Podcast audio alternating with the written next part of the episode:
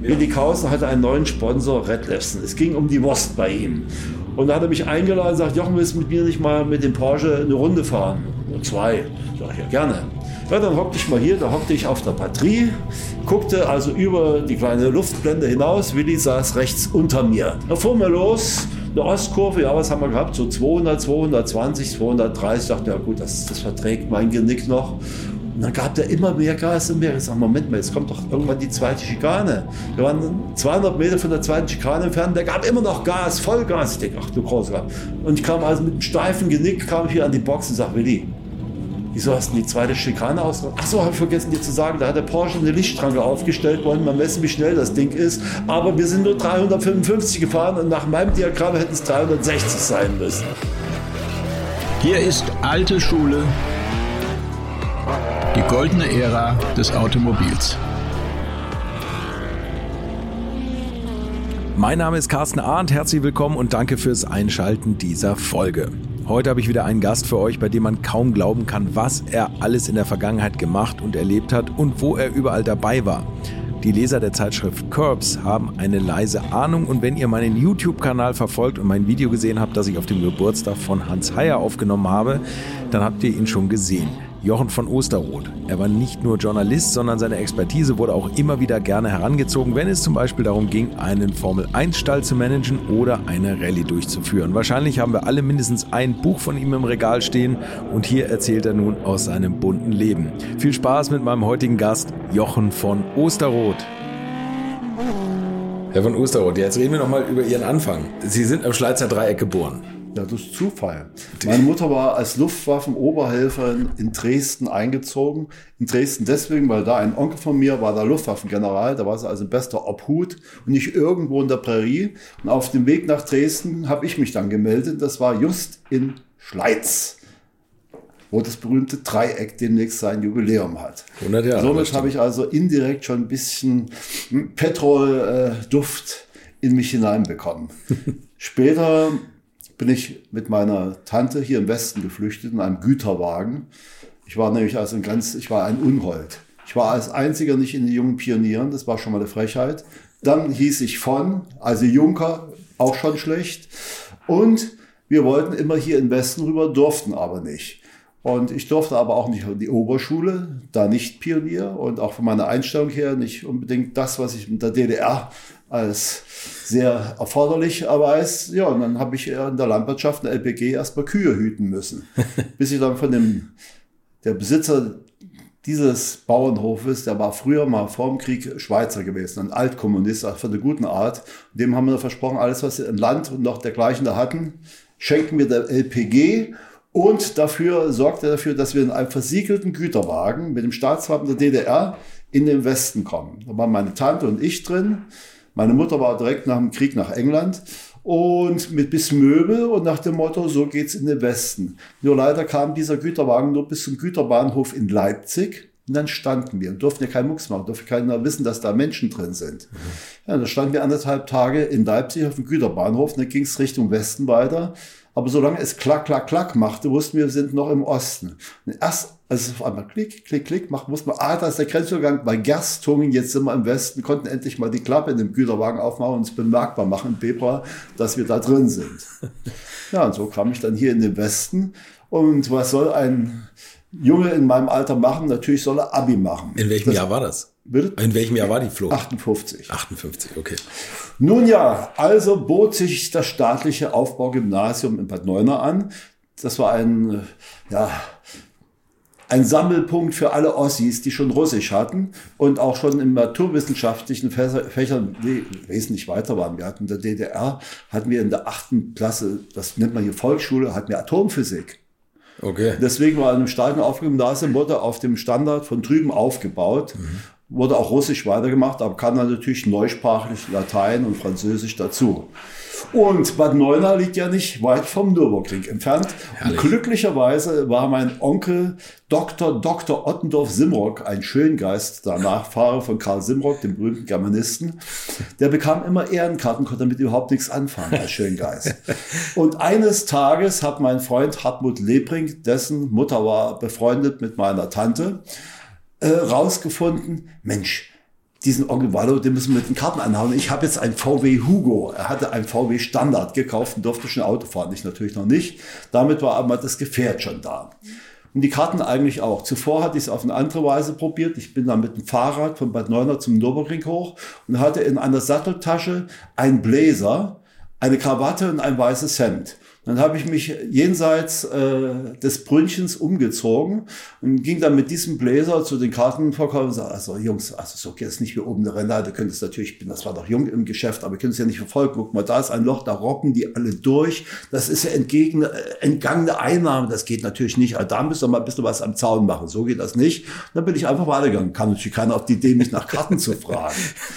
Dann hatten wir natürlich VW Hugo als Transportmittel, brauchten auch das mit dem Bläser und Krawatte nicht mehr, sondern man hat ja Onkel Wallos Ehrenkarten gehabt. Ab 1963. Und auf diese Weise war das natürlich am Nürburgring sehr angenehm. Man lernte ja also Gott und die Welt kennen. Man wurde gleich Jim Clark vorgestellt und Colin Chapman. Und dadurch hatte ich auf einmal das ganze Lotus-Team schon inklusive Mike Spence von innen und außen kennengelernt. Man duzte sich schon. Und solchermaßen geimpft hatte man natürlich ein ganz anderes Entree. Ja. Mit einer Ausnahme. Das war ein 1000 Kilometer, nee, ein Grand Prix am Nürburgring, wo mehrere Freunde oben an der, äh, ja, hoch zum Flugplatz, wollten die unbedingt gucken. Ja, aber dafür hatte mein Onkel keine Ehrenkarten. Das war natürlich blöd. Was machen wir? Was machen wir? BBC, das war das Stichwort. Wir sind ein BBC-Team. Haben wir Kartons mitgenommen, groß mit BBC beschriftet. Drin waren Bierflaschen, alles mögliche, Gartenstühle. Und dann bin ich dann hin und habe gesagt, oh, entschuldigen Sie, meine BBC-Team kommt gleich, äh, entschuldigen mein Deutsch, aber wir sind sehr in a hurry, wir sind sehr schnell, die haben die großen Kameras drin. Wenn sie kommen, ich zeige ihnen dann sie schnell durch. Äh, und der guckte nur ganz blöde. Dann kamen die alle mit den Kartons angerannt, Pseudo-BBC-Team haben es um die Ecke gemacht, damit man nicht so uns gleich beobachten. Wir hatten ja nun beim, keine beim Kameras da drin. Ja. ja. und das klappte wunderbar. Und just ging ich noch mal raus, und, um mich zu bedanken. Und da stand Dan Gurney da. Der war an der hoch zu dem sogenannten Flugplatz, wollte mal gucken, wie das so aussieht. Und ich kam mit ihm ins Gespräch. Und er sagte, habe ich ihm das erzählt, wer da reinkommt, sagt, ah, kriegst ein Official kriegt einen Auftrag von mir. Hat aber das Papier gekriegt. Ich sollte für ihn da beobachten, wie die die Kuppe nehmen. Dann geht's ja rechts rein. Nur natürlich Pseudo. Und damit sollte ich dann am Fahrerlager vorbeikommen, nach ihm verlangen. Ja, das klappte. Der kam wirklich, auf die Weise war ich bei einem Grand Prix im Fahrerlager, ohne any other help. Dank Dan Gurney. Ja. ja, und da lernte man natürlich durch ihn, lernte ich natürlich auch wieder welche kennen, die ich noch nicht kannte, ob das ein Jack Brabham oder wer auch immer war. Ja, und so war man dann so in der Materie drin, dass man sich dann leisten konnte, ab 1967 schon mit einer offiziellen Presseakkreditierung, eigentlich für die Formel V ausgestellt, am großen Preis von Monaco zu sein. und äh, durch Beziehung hat man das so gemacht. In der Luftwaffe hat man ja nicht also viel Urlaub nehmen können, zumal ich Quick Reaction Alert war. Das war also immer eine Alarmbereitschaftsstellung, wo man innerhalb von zwei Minuten am Gerät sein musste.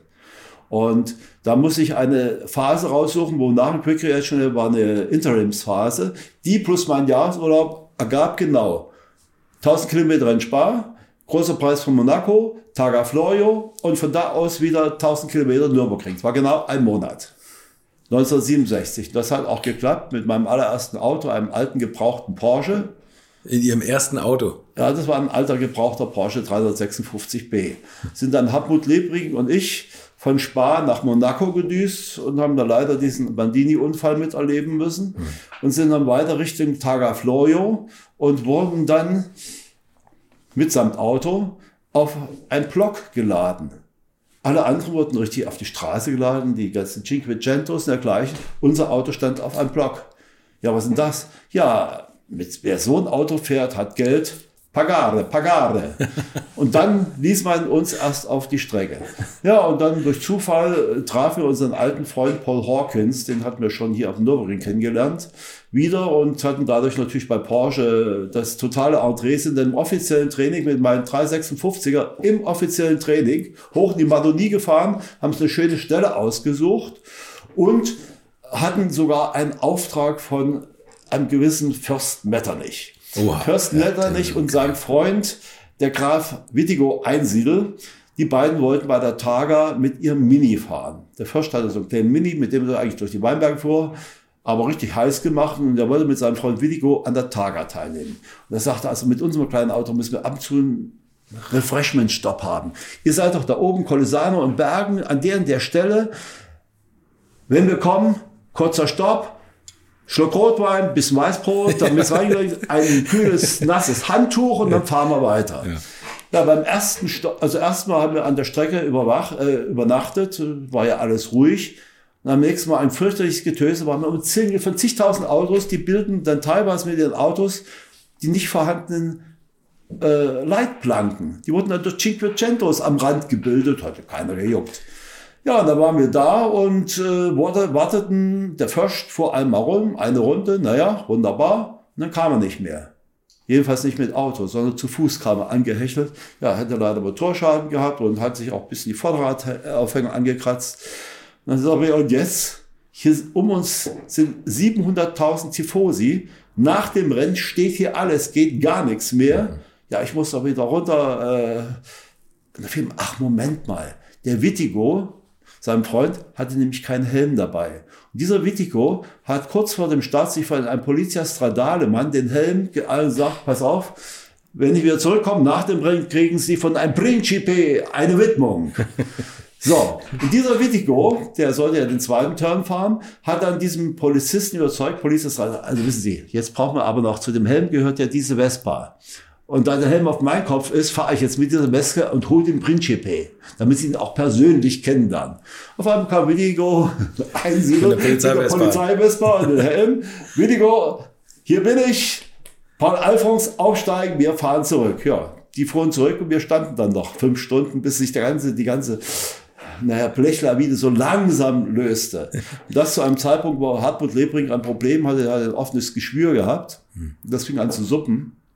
Und die ganze Zeit, wenn man immer nur im Auto sitzt, wurde das nicht besser. Ja. Und dann kamen wir in Santa Maria Agata an eine Kreuzung, wo nichts mehr ging. Unten stand ein Polizist und auf einmal winkte der. Ah, scusi, ah, Porsche, Porsche. Stellte sich raus, der war als äh, Gastarbeiter zwei Jahre bei Porsche gewesen. Sagt, ah, grandioso. Alle mussten links und rechts rein, Porsche rein. Jetzt müssen wir einen feiern. Sag ich, ja, Moment mal, aber wir machten das in der Kreuzung. Ach, das die sollen sehen, wie sie zurechtkommen. Ja, ich muss euch der Familie vorstellen. Die ganze Babine, wie die Or Orgelverhalten wird mir vorgestellt. Mussten da essen, trinken. Unser Hartmut lag nebenan auf dem Bett und stöhnte mit seinen Dings. Wir wurden da nicht weggelassen. Und der hat dann gemanagt, dass wir also auf Umwegen äh, wieder die Fähre kriegen. Der kannte da also Gott und die Welt und hat auch irgendwo angerufen. Jedenfalls, wir kamen zur Fähre am nächsten Morgen, als wären wir gleich losgefahren. Ja, und dann die ganze Madonie wieder hoch. Und äh, es gab ja noch keine Autobahn. Mhm. Das, es ging also. Serpentin. An, ja, Serpentin an der Küste lang. Wenn eine Schafherde vor einem stand, stand man eben halt, warten, bis die Schäflein vorbei waren. Und dann haben wir es gerade noch so geschafft bis zum 1000 Kilometer Rennen. Mein Freund Hartmut, der hat sich dann erstmal schnell versorgen lassen medizinisch, dann haben wir das auch mitgenommen. Ja, und dann am Montag war ich schon wieder in meiner Staffel in Lager Lechfeld und habe mich dann zum Dienst zurückgemeldet. Aber was war Ihr Auftrag, als Journalist da zu sein bei den ganzen Autorennen oder was haben Sie Ja, gemacht? ja, passen Sie auf. Ich habe, äh, da war auch Rainer Braun. Ähm, ich war in Bayern stationiert und alle Rennen der Nähe, ob Bergrennen, ob Innsbruck Flugplatz mhm. oder auch äh, Zeltweg, war natürlich in meinem Ein in meinem Einflussbereich, ja, in meinem. Und da war ein Rennen in Innsbruck und da lernte ich äh, einen Ulf von Malberg, der, der hat den Formel V Express gemacht. Und Rainer Braum war ganz junger Journalist bei der Autozeitung, fuhr auch Formel V. Mhm. Und so habe ich ihn, auch die Britta in Innsbruck, Flugplatzrennen 1963, nee, doch 63. Warten Sie mal, das bin ich nicht ganz sicher, war das, nee, das muss schon 7, 66 oder sowas gewesen, habe ich die kennengelernt. Und dann äh, kam er darauf, dass ich Cartoons zeichne und sagte, mal, ach, für meinen Formel für Europa Express, das ist ganz toll, machst du Cartoons und so weiter, kannst hier gleich anfangen. Und sagt, ja, äh, kann ich dann auch einen Cartoon irgendwie mit Monaco machen? sagte, nee, aber wir fahren da, äh, ich organisiere das, kriegst eine Presseauskarte. Jetzt hatten die aber keine Pressekarte separat für Formel V. Es gab nur für den Gran Premio, gab es eine Pressekarte, eine Fotokarte, das Beste, was es gab. Ja, und so ein Ding hatte ich dann. Und dann habe ich dem Ulf von Malberg mitgeteilt, ich hätte da noch meinen Freund Hartmut Lebring. Nur, kein Problem, mach mal machen wir vom V so und so, hatte der auch eine Pressekarte. Und mit diesen Pressekarten haben wir natürlich in Sizilien gesagt, aber er in Monaco akkreditiert ist, bitteschön, muss er für die Tage Floria ohne großes Aufhebens auch so ein Ding kriegen. Und mit den beiden wiederum am Nürburgring, ja hallo, nicht so hat sich das immer mehr aufgeschaukelt, so dass man schon während der Luftwaffenzeit habe ich dann schon richtig äh, Redaktionsaufträge bekommen, Formel 2 Rennen, Salzburg-Ring, ja, gerade nebenan fahre ich mal hin. Rallye Racing hätte jemanden runterschicken müssen, wäre teuer geworden. Ostrot war ja unten. Und so ging das dann immer weiter. Und dann hatte ich ein Problem. Ich wollte eigentlich Pilot werden. Mhm. Mein Problem war Brille. Fliegerische Grundausbildung, Uetersen, hat man gesagt, ja, also, Herr von Osroth, als Z12, also Type Rating, Noratlas, Sie kennen den Noratlas, den Traum aller Jungfrauen, das war das alte Französischflugzeug mit zwei Schwänzen. Oder Noratlas. Ich wollte aber eigentlich Starfighter fliegen, aber war nicht drin. Und dann habe ich mich runterstufen lassen auf Z6 und just zu dieser Zeit hatte die Luftwaffe ein neues System, nämlich das System Waffensystem Pershing bekommen. Ja. Pershing als Boden-Boden-Rakete war was ganz Neues, was ganz Tolles. Und da wurde ich noch als Fähnrich in einem, ja, Crashkurs an der Luftwaffe-Universität Neubiberg, an der TAC-LW Technikakademie ist das die Abkürzung, habe ich einen Crashkurs bekommen und bin dann als Fähnrich mit nach USA genommen worden, um dort eine Ausbildung zu bekommen. Erst in Fort Bliss, dann Fort Sill in Oklahoma, was natürlich ganz verrückt war. Oklahoma ist also in der Mitte von nichts. Und die Leute sind auch sehr unbedarft, inklusive der Militärs, die da waren. Als allererstes wurden mir vorgestellt, ich war noch nicht mal Leutnant, ich war Fähnrich, aber als Fähnrich hat man so ein Feldwebelhäkchen da oben und noch einen zuständigen Stern am Ärmel, der Offiziersanwärterstern. Ja. ja, da war ich natürlich mehr als ein Leutnant, der hat ja nur hier oben Stern gehabt, ich hatte oben was und unten was. Und immer wenn so eine Truppe mit einem amerikanischen Ausbild vorbeikam, hopp, ho, hopp, ho, stopp, dann haben die alle Good Morning so angegrüßt und hopp, ho, sind sie weiter. Da fragte mich dann ein amerikanischer General, der diese Kaserne da leitete, uh, where you come from? East Germany or West Germany? Mitten in der Zeit des Kalten Kriegs ja. fragte er mich, ob ich aus der DDR komme oder Westdeutschland. Ging noch weiter. Zu dieser Zeit, das war also auch eine Artillerieschule, hatten die es geschafft, hatten ein Israeli neben einem Ägypter in die gleiche Bank gesetzt. Die waren aber gerade im Krieg, hatten zwar die, Feind, die, ja. gleiche Artillerie, aber waren Feinde. haben die alle sich gewundert, wieso das nicht funktioniert, warum da ständig Ärger ist. Da habe ich erstmal aufgeklärt, dass man bitteschön doch also das nicht machen sollte. Zeitung lesen sollten. Ja, ja, das war also abenteuerlich. Ja. So habe ich meine Ausbildung, äh, meine Pershing-Ausbildung gemacht und natürlich immer, wenn man frei hatte, ist man dann mal nach Huntsville oder auch mal nach Mexiko, war längere Zeit da. Das Schöne war nur, ähm, solange es Multiple Choice war, also man musste ankreuzen, waren die Amis genauso gut wie wir. Aber als dann darum ging, Dinge zu begreifen, was könnte man wie machen, mhm. ja, wir Deutschen, die Amis abgeseift bis zum geht nicht mehr. Das Schönste war, ich weiß noch, bei meinem ersten Jahresschießen, das ging von Utah aus runter nach White Sands Missile Range. Die Pershing fliegt also 900 Kilometer, ist eine zweistufige Rakete. Die erste Stufe zündet, so in etwa 90 Kilometer Höhe wird die abgesprengt, zündet die zweite Stufe und in 200 Kilometer Höhe wird dann der Gefechtskopf abgesprengt und darunter ist eine sogenannte Guidance Section, die also genau programmiert, wohin der Kopf fliegen soll. Der fliegt dann mit achtfacher Schallgeschwindigkeit runter zur Erde, ist durch nichts mehr zu beeinflussen. Den kann man nicht mehr abwehren. Haben natürlich das Deichselsystem. Warum? Die Basis war die V2, die deutsche V2, die hatten ja auch abgegriffen, was von Peenemünde noch übrig war. Nicht bei den Amis, wir haben die Russen mitgenommen. Na, jedenfalls schießt das Ding also 200 Meter, äh, 200 Kilometer Weltraum ist der Kulminationspunkt, dann schießt man runter nach White Sands. So, bei meinem ersten Einsatz hieß es auf einmal FEMSEC, das waren so also technische, die haben gesagt, ja, wir können nicht schießen. Äh, wir haben zu wenig Wasser an der Erde, nämlich die Wasser Wassersysteme mussten mit sogenannten Groundwater, sind Erdungsstangen. Da wurde genau gemessen, wie viel Feuchtigkeit drin ist. Und wenn die nicht da ist, war das zu riskant, da von der Wüste aus da runter zu schießen, abgesagt. Sag ich, Moment, am Wasser der Erdungsstangen hängt das?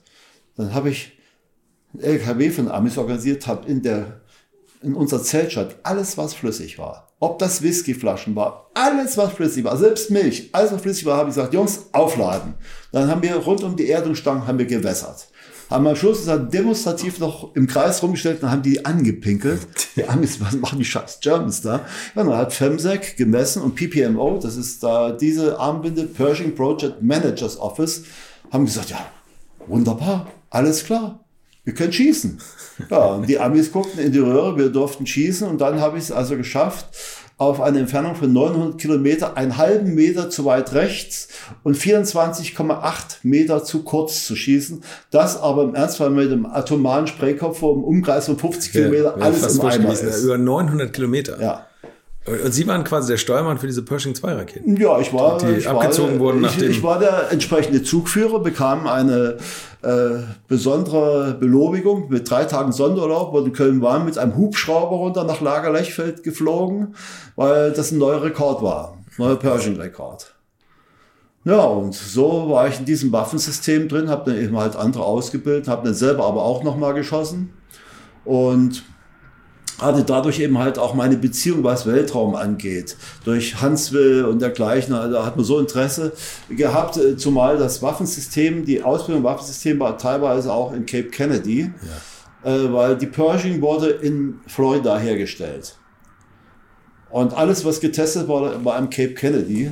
Na, jedenfalls ähm, hat man dann also auch die tollsten Ausbildungen gemacht. Das ging also Waffensystem Wintertraining in Alaska. Dann wurde man mit Transportmaschinen runter geflogen, hat dann äh, Survival Training irgendwo unten äh, in Mittelamerika gemacht.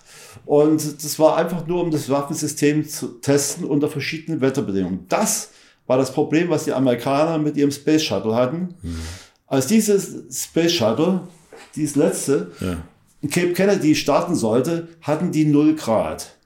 Und ich war bei der Spielbahnmesse in Nürnberg eingeladen, beim Freund wollte ich mir den Start angucken und hörte, was 0 Grad? Sagt, sind die denn verrückt? Da kann man nicht starten. Da sind die Dichtungen zusammengegangen. Ne? Das ja, war das Problem, glaube ich. Wir hatten bei Pershing, immer wenn es unter 5 Grad schon war, hatten wir Heater Blankets. Heizdecken wie auch heute bei Rennwagen, die hm. Slicks aufgewärmt. So haben wir unser System aufgewärmt. Und erst im letzten Moment bei QAA wenn also die Rakete aufgerichtet werden soll, haben wir blitzartig die Heizdecken abgemacht. Mhm. Ja, das haben die Amis nicht begriffen. Zu dieser Zeit waren auch keine Deutschen mehr in, in dem Waffensystem, also in diesem Fall Weltraumsystem verankert. Die hatten gleich gebrüllt. Mhm. Ja, und dann haben sie sich gewundert, die, die, die Splice-Bands, die Haltebänder haben sich zusammengezogen. Ja, und dann hat natürlich äh, haben die Booster den Tank etwas angeräuchert und äh, ich kann mir vorstellen, mit diesem Riesentank, wenn der mal angeräuchert wird, gibt es noch eine Riesenexplosion ja. und das war's dann. Wo Sie eben sagten V2-Rakete, Sie haben auch den Werner von Braun kennengelernt, oder? Ja, habe ich auch noch Autogramme von. Ich habe eine, unten im Stahlschrank noch eine ganze Weltraumsammlung. Das sind sämtliche Autogramme aller sowjetischen Kosmonauten mit zwei Ausnahmen, der ersten 200, und alle amerikanischen Astronauten mit einer Ausnahme, das ist White. Und zwar, ich weiß nicht, ob die Geschichte kennen, Apollo 1, White, Chris und Jeffy, die sind ja verbrannt in ihrer Kapsel, äh, als das getestet werden soll. Da hatten die da nicht geschnallt, dass Sauerstoff sehr gefährlich sein kann. Da hatten die einen Kurzschluss mit Sauerstoff in der ersten Apollo-Kapsel, da, da ist der Aufnäher von denen, und da sind die verbrannt. Was zur Folge hat, in Utah, Lawton, Oklahoma, große Zeitung, auf der ersten Seite, das Kind vom Farmer so und so ist von einem Traktor überfahren worden. Ungeheuerlich. Auf Seite 6 so ein kleiner Absatz, dass die Apollo-Astronauten White, Chris und Chaffee in ihrer Kapsel verbrannt sind. So war die geistige Haltung in Lawton, Oklahoma. Ja. Gegenüber Weltraum. Sehr schön, ja. Nun gut, äh, nach meiner Luftwaffenzeit wollte ich eigentlich Lehrer werden. Habe mich also immatrikulieren lassen in Bad 9a, wo mein Kunstlehrer war, der sagte, Osterrot, ich brauche dich als Nachwuchs hier an dem, du kennst das Gymnasium, Aufbaugymnasium, wo dann auch Hartmut Lebring war. Mhm. dachte, das ist doch einfach ideal. In der Nähe vom Nürburgring einen Job als Lehrer zu haben, ja wunderbar. Aber ich habe erstmal studieren müssen in Mainz. So, was habe ich gemacht? Ich habe immer nur von Dienstag bis Donnerstag studiert, komprimiert, da ich am Wochenende nämlich für World News IMC in Luxemburg von den Rennen berichtet habe. War so ein verrückter Rudi Franken, der alle Woche, es gab noch keine Wochenzeitschriften über Motorsport, hatte dann Briefe an seine ganzen Freunde versendet, die mit Motorsport zu tun hatten. Und diese Briefe musste ich in Lützeburg weitgehend füllen. Bin also auf Redaktionskosten zu allen Grand Prix und immer musste ich nur am Dienstag wieder in der Uni sein. War wunderbar. Und nach einem halben Jahr kam Anruf von einem gewissen Wolfgang Rausch, Rally Racing, für den hatte ich ja schon ein paar Mal geschrieben, Osterrot. Sie haben jetzt einen Tag zum Exmatrikulieren Zeit. Und dann kommen sie nach Aalfeld an der Leine, wir holen sie in Kreinsen mit einem Jaguar E-Type, wohlgemerkt mit dem Zwölfzylinder ab. Ab jetzt schreiben sie für uns. Ja. ja, und so kam ich nach, zu Rally Racing. Zwei Wochen später war ich in Brands Hatch. Nur eben halt nicht mehr für Rudi Franken in Letzeburg, sondern für Wolfgang Rausch von Rally Racing. Klingt nicht schlecht. Und die, die Fliegerei oder die, die Karriere bei der Luftwaffe, das haben Sie dann aufgegeben? Das, die war dann aufgegeben. Aber ich hatte den Vorteil durch, aufgrund gewisser fliegerischer Kenntnisse, hat mich später ein gewisser Hajo Masing. Hajo Masing hat alles mögliche, hat immer Fahrer hin und her geflogen, aber auch Fans. Und der musste ja in den King Airs musste er ja zwei Piloten haben. Die musste er auch während des Rennens irgendwo unterbringen. Mhm. Da sagt Mensch, Jochen, du bist jetzt der Co-Pilot, äh, dann brauche ich dich nicht unterbringen. Außerdem kannst du noch eine Karte organisieren. So bin ich dann immer als Co-Pilot von Hajo Masing zu den Rennen geflogen. Das war sehr gut, hat nämlich für mich und den Verlag nichts gekostet. Und die Mühle musste so lange warten, bis ich meine Arbeit an den Boxen oder später mit, habe ich noch für SED und äh, DPA gearbeitet, solange ich meine Rundfunksachen durch hatte. Ich mache natürlich auch noch Radio Luxemburg. Wenn ich fertig bin, dann konnten die erst starten. War wunderbar. ja, das, das Alle anderen mussten ihre Arbeit abbrechen, damit sie den Flieger noch kriegen. Habe ich kein Problem gehabt. Da gab es auch dieses wilde Arcus Air. Arcus das Air. ist der, oder? Ja, ja, ja, ja. Hajo Masing von Aquair, ein Rennverrückter, der also seine Hubschrauber hatte, aber ich hatte den Vorteil in Hockenheim, da am Seehotel in Ketsch, hatte Hubschrauber auf der Wiese vor meinem Schlafzimmer geparkt und ich brauchte morgens gar nicht mehr durch die Rezeption Hechtsprung aus dem Fenster raus, direkt in den Hubschrauber rein. Ja, und da ist man ja auch in Kontakt mit den ganzen Rennfahrern gekommen, weil die sind doch da alle immer mitgeflogen. Ja, klar. Das ja, war klar, doch die, klar. die Airline. Richtig, richtig. Ja, gut, ich kannte die Jungs natürlich alle schon, ich habe sie ja von Anfang an erlebt. Und deswegen hatte man auch, das gibt's heute gar nicht mehr, ganz andere Beziehungen. Mhm. Nicht, wenn ich also mit einem John Surtees ein Interview machen wollte, dann sagte komm, wir gehen da oben in Monaco, wir fahren da oben, der Madonie, da ist so eine kleine, schöne Kneipe er hatte ja nicht viel, hat immer auf dem letzten, aber hat, er musste dabei sein. Ja, da haben wir da gehockt und haben uns ein bisschen Fleisch besorgt und haben da geprepelt. Und so ging das immer privat. Oder ein James Hunt, was habe ich mit James alles erlebt, privat. Ja, das James, James, mal erzählen, James ja. Hunt hat diesen berühmten Spruch gebracht, was hat meine Jeans mit der FIA gemeinsam? Ne? Viele Nieten. ja, ist vielleicht was dran. Nein, mit James Hunt, ich war schon 1973, hat sein Bruder Peter gesagt, Mensch Jochen, diesen James müssen wir da bis in Deutschland äh, bekannt machen. Den hatte ich beim Formel 3 Rennen auf dem Nürburgring kennengelernt. Ähm, kannst du nicht für ihn die Fanpost übernehmen? Du kriegst von James Autogrammkarten und so weiter, um Kontakt auch in Deutschland zu haben. War ich also James Hunt Fanvertreter im Auftrag von Peter Hunt und so haben wir natürlich privat einiges erlebt. Ja, das glaube ich. Äh, das Dinge, die sind also so jenseits von Gut und Böse, nicht nur in New York, im Studio 54, auch bei Gerd Schüler. Gerd Schüler, das war ja, Diskotheken-King. In, in, in Frankfurt Zeit, war auch schon bei mir zu Gast. Bitte? In Frankfurt. Das, das, ja, in Dorian äh, Gray. Der hatte zu dieser ja. Zeit 27 Diskotheken. Ja. Und hatte uns nach Heidelberg eingeladen, nach dem Rennen. Und wir haben fürchterlich eingesoffen. Und James Hunt sollte eigentlich in nächsten Tag in Sanford Testfahrten machen. Patrick Tambay war auch vor Ort. Und dann haben wir so gesorgt, dass der Schüler sagt, Jungs, ihr müsst hier bei mir in der Wohnung, der James hatte extra einen 6,3 Liter Mercedes bekommen, um da schnell hinzukommen. Äh, ihr müsst bei mir schlafen, aber tut mir leid. Meine Frau Tamara, wir haben das Ehebetten, die Tochter liegt da, ihr müsst auf dem Boden liegen, aber ich habe paar Decken. Da lag also James ziemlich besoffen neben mir auf dem Fußboden. Auf einmal morgens um sechs, Stimme, Jacken, I must do this bloody testing in Sanford. Sag mal, James, bist du denn verrückt? Du bist ja ein halbes. No, no, no, no, no, no. No problem at all. Er schickt ja einen 6,3 Liter Mercedes, hat mir später Teddy Mayer erzählt. Mittags kam James Hunt an der Strecke an, hat nur gebrüllt, Patrick, get out of the car, I'm doing the testing. Da ist der gefahren, eine Sekunde schneller als Patrick Tombe. Das sind so typische James Hunt-Erlebnisse, unabhängig von Lord Hesketh und seiner Mutter, was man da so alles erlebt. Wie oft haben wir die Mama besoffen in ihr Zimmer getragen. Die hatte eine Augenklappe, die hatte also nur ein Auge. Ja. Und solange ihr Sohn seine Spielzeuge pflegen durfte, war das ja alles in Ordnung. Nur dann hat sie irgendwann gesagt, also lieber Alexander, jetzt muss ich aber von dem Rolls-Royce trennen und Yacht ist auch nicht mehr. Wenn du noch eine Saison fahren willst, also da müssen wir abspecken. Das war die Zeit, wo dann auch ein Heskes käuflich zu erwerben war.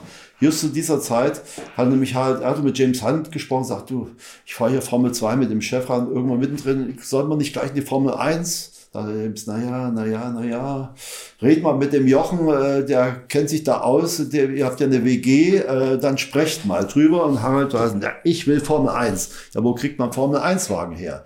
Hat man erst ein Angebot, Finotto, ein Italiener, hatte von Brabham zwei alte Brabhams gekauft. Die hätte dann Erich Zarkowski betreut. War auch soweit alles klar. Daraufhin haben wir sogar, ist unten das Modell, hat Harald sich von Tamir ein Brabham-Modell gekauft. Das haben wir beide dann zusammengebaut, um dann die Bemalung für Warsteiner festzulegen. Ja, das zerschlug sich aber dann, sagte Jochen, du, ich will beim großen Preis für Deutschland Formel 1 fahren seh zu, was du für ein Auto kriegst. Dann habe ich überall rumgetingelt. Just zu diesem Zeitpunkt war 14 Tage zuvor in Silverstone ein fürchterlicher Crash, bei dem also 13 Autos kaputt gingen. Jetzt kriegt man ein Formel 1 Auto, waren alle froh, dass die Reservewagen noch da waren. Ja. Ich wollte eigentlich ein Heskes, hatte mit Bubbles Horsley auch schon gesprochen. 15 Grand war ausgemacht und für, für ein ganzes, ganzes Fahrzeug äh, dann ein bisschen mehr, aber akzeptabel. Sagt auf einmal, du, nach dem Crash hier, wir brauchen es nicht selbst, also jetzt musst du für ein Rennen, musst du schon 15 Grand bezahlen. Sag, bist du, war ein bisschen verrückt, das, das Geld haben wir nicht. Und dann habe ich mit Bernie Ecclestone gesprochen, sag ich, wir brauchen irgendwo ein Hess gesagt, du, habe ich eine Idee. Chassis Nummer eins hat Harry Stiller, Monkey Brown hat das Auto, das ist ein guter Kumpel von mir. Ich kaufe das Monkey Brown ab und verkauf's euch. Natürlich hatte Bernie dann aufgeschlagen. Einen kleinen Aufschlag, ja. Sagt er, dann hat der Harald mich wieder nach, äh, gesagt, red mit dem Bernie nochmal. Sagt er, Bernie, also wisst ihr was? Wenn dieser Harold äh, am Dienstag vor the German Grand Prix zu mir nach London kommt mit einem Koffer mit 120.000 German Marks, könnte er ein Auto mit einem Ersatzmotor haben. Ja, das war Blitzer, Warsteiner, AVD, alles wer Geld hatte, äh, Freunde von Harald, alles zusammengesammelt. Da haben wir das Geld noch gezählt, aber ich sollte mit Jackie Stewart in Nürburgring fahren und war also in einem, sag Harald, schneller zählen, schneller zählen. Er mit dem Geld nach England, ich zum Nürburgring, um mit Jackie Stewart im Nürburgring zu fahren, um so einem 11 Capri. Und jedenfalls am Wochenende drauf sagte Harald, ja, du bist jetzt mein Teammanager. Ach, Harald, du, ich muss für Rallye Racing Groß von Deutschland, da gibt's viel zu, du bist jetzt mein Teammanager. Fahr schon mal hoch. Da stand ich da, Teammanager. Ja, da kommt, da kommt so ein Mechaniker Wingnut, heißt ja, ich selber muss aber, habe noch einen Formel 2 Einsatz, da kommt Wingnut, äh, das ist dein Mechaniker. Welcher Spitzname Wingnut, die Flügelschraube. Der war früher bei Hexagon Brabham gewesen habe ich am Nürburgring, sprach mit meiner, unserer Fotografin Jutta Fausel, die also auch Gott in die Welt kannte, nach Jutta, kennst du einen Wingnut? Ja, warte mal, warte mal. Das, da hinten, das ist der. Ja, Jutta Fausel, das ist hier der Wingnut. Oh, I'm your mechanic. Sag ich, wunderbar. Jetzt habe ich schon einen Mechaniker, aber das reicht nicht. Ali Strasser, der Mechaniker von Jochen Maas, Jochen hatte ja bei Surtees aufgehört. Ali Strasser war natürlich in bajuwarische Gefilde zu seiner Tante. Ja, wie erreicht man einen Ali Straße, der eigentlich mit Motorsport nicht mehr zu haben wollte? Aber Harald Erdl kannte er. Da hat Harald mir eine Nummer gegeben, ruf die Tante an. Dann haben wir Ali irgendwo beim Unkraut jeden, war der gerade erwischt. Ali, Noteinsatz, du bist jetzt Chefmechaniker. Sagt, wie viel Mechaniker? Er sagt, ah, immerhin ein. Kam Ali Straße hoch, dann bestand unser Team aus einem Chefmechaniker, Ali Strasser, Wingnut als Mechaniker, mir als Teamchef, der gleichzeitig auch die Stoppuhr bedienen musste. Ja, das war's. Aber es war noch kein Harald Adel da, noch schon gar nicht das Auto. Das Auto sollte an der Warsteiner Brauerei lackiert werden, ist also von England direkt mit dem LKW dahin gefahren worden. Ja, und dann kam vor dem ersten Training abends kam ein LKW aus der Brauerei an und oben auf der Ladefläche ein Formel 1 Wagen. Wunderbar. Wie lädt man den denn ab ohne Gabelstapler oder sonst was? Uh, guter Rat teuer. Ich kannte in der Nachbarschaft eine Frau Esch, die hat eine Pension gehabt, der Mann arbeitet bei der Ring GmbH. Habt ihr eine Idee? Habt ihr den Beile, Sägen? Ja, wofür braucht ihr das Beile und Sägen im Formel 1 Fahrer? Ja, wir müssen der Hatzenbach Bäume fällen. Da haben der Hatzenbach Bäume gefällt, haben eine lange Laderampe gemacht und so konnten wir den Heskes tatsächlich in das Fahrerlager bringen. Das hatten wir schon mal. Wetterbericht war eigentlich recht gut, aber es hätte mal sein können, dass es regnet. Das Dumme war nur, ein Satz Reservereifen schon auf Felgen montiert, war nicht, nicht, dabei. Ja. Wir hatten ein Auto, ein Reservemotor, kein Reservegetriebe, nix. Bis zu Max Mosley, den ich gut kannte, seit 1968 schon am Tag, ehe Jim Clark verunglückte in Hockenheim, ist Max Mosley auch gefahren. Da habe ich den kennengelernt. Und sage, lieber Max, eure March haben die gleichen Dimensionen, die Räder, die Melmac-Räder, wie auf einem Heskes. Kannst du mir bitte Einsatzräder mit Regenreifen mal ausleihen für Wochenende? Sagte Max, ja, was bezahlst du? Sagt Max, ich habe eine bessere Währung. Ich habe Bier für die Mechaniker. Wir haben nämlich Warstein als Sponsor, die hatten im LKW außer dem Formel 1 noch einen Kühlschrank und Fässer, noch und Löcher mit Bier mitgebracht. da haben die Mechaniker gesagt, Max, der Deal ist wunderbar. Also hatte ich jetzt schon mal auf Bierwährung einen Satz Reserveräder für den Just in Case. Naja, und dann kam am nächsten Tag auch Harald, musste gleich mit Heinz Brüller Interview machen, dergleichen. Es war ein verrücktes Rennen. Es war nämlich so heiß, dass schon am Samstag im Training es gab nirgendwo mehr Sprudelwasser. Da haben die ganzen Eifler da oben, haben alle Kranewasser für 50 Pfennig verkauft. Glas Kranewasser. Am Sonntag war es noch schlimmer, war es nämlich noch heißer. Da stieg dann der Preis von einem Glas Gradewasser auf eine Mark. Aber wir hatten Bierwährung. Natürlich bei der Hitze kannst du nicht so viel Bier saufen. naja, und das Rennen, das Rennen begann natürlich dramatisch. Äh, schon in der ersten Runde klappte irgendwie was im Gasgestänge nicht mehr und dann hat die Kupplung gestreikt und Harald hat sich so rumgerettet und das war ein Rennen, was ungeheuer reifenmordend war und deswegen fiel einer nach dem anderen aus und Harald lag ganz gut, hätte sogar noch so Vierter, Fünfter werden können. Nur dann äh, waren also auch dessen Reifen am Ende. Und da haben wir uns dann als Achte über die Ziellinie gerettet. War ganz gut fürs Astrid. War zwar der letzte Pass, muss man ja nicht sagen. Aber äh, als Achte. Ich glaube, die Della Lombardi war sogar noch hinter uns. Das war für den ersten Renneinsatz nicht schlecht. Daraufhin hat die Warsteiner Brauerei, äh, Brauerei grünes Licht gegeben für ein weiteres Rennen in Zeltweg. Ja, nur ein Zeltweg, ein Zimmer zu kriegen, unmöglich. Und auf die Schnelle als Formel 1 Team. Und dann hat uns äh, jemand, ein Graf, äh, nicht Graf, äh, durften sie ja ein Adelssystem, ein Herr Abesser, der hat in Spielberg ein Schlösschen gehabt und, und da habe ich schon mal als Luftwaffensoldat übernachtet, als ein Zeltweg Rennmer, habe ich im Garten ge, gezeltet, Einmannzelt, Bundeswehr. Und da hat er gesagt, mach mir, ja, ich sage, Bundeswehroffizier, aber wir sind Rennfans. Da sagt er, du dürft in meinem Garten hier nicht im Zelt liegen. Ja, wo soll man sonst liegen? Sagt er, bei mir im Schloss. Und da kannte ich den, der kannte dann ein Spiel, in Spielberg einen Bauern, sagt, der hat eine Tante gehabt, die lebt auch nicht mehr, das Zimmer musste noch eingerichtet sein. Tatsächlich, da war ein, ja, für ein E-Bett bisschen schmal, aber da haben Harald und seine Wehrer drin gelegen, ich auf Fußboden, das war schon mal unsere Übernachtungsmöglichkeit. Ali und Wingnut, die hatten sich also anderweitig in, wir hatten ja keinen Renntransporter, aber in, in so einem Zugfahrzeug haben die sich niedergelassen. Ja, und jetzt hatten wir ein Problem. Es regnete fürchterlich. Mhm. Und wir hatten für die ganze Elektronik und Elektrik, ja gut, damals kann man von Elektronik ja noch nicht reden, hatten wir keine Dichtmittel. Wir hatten nicht mal so eine Sprayflasche, um die Kontakte abzusprayen. Okay. Und man kann ja nicht mit Plastiktüten ein Rennen fahren. Das, der Motor wird ja ein bisschen heiß.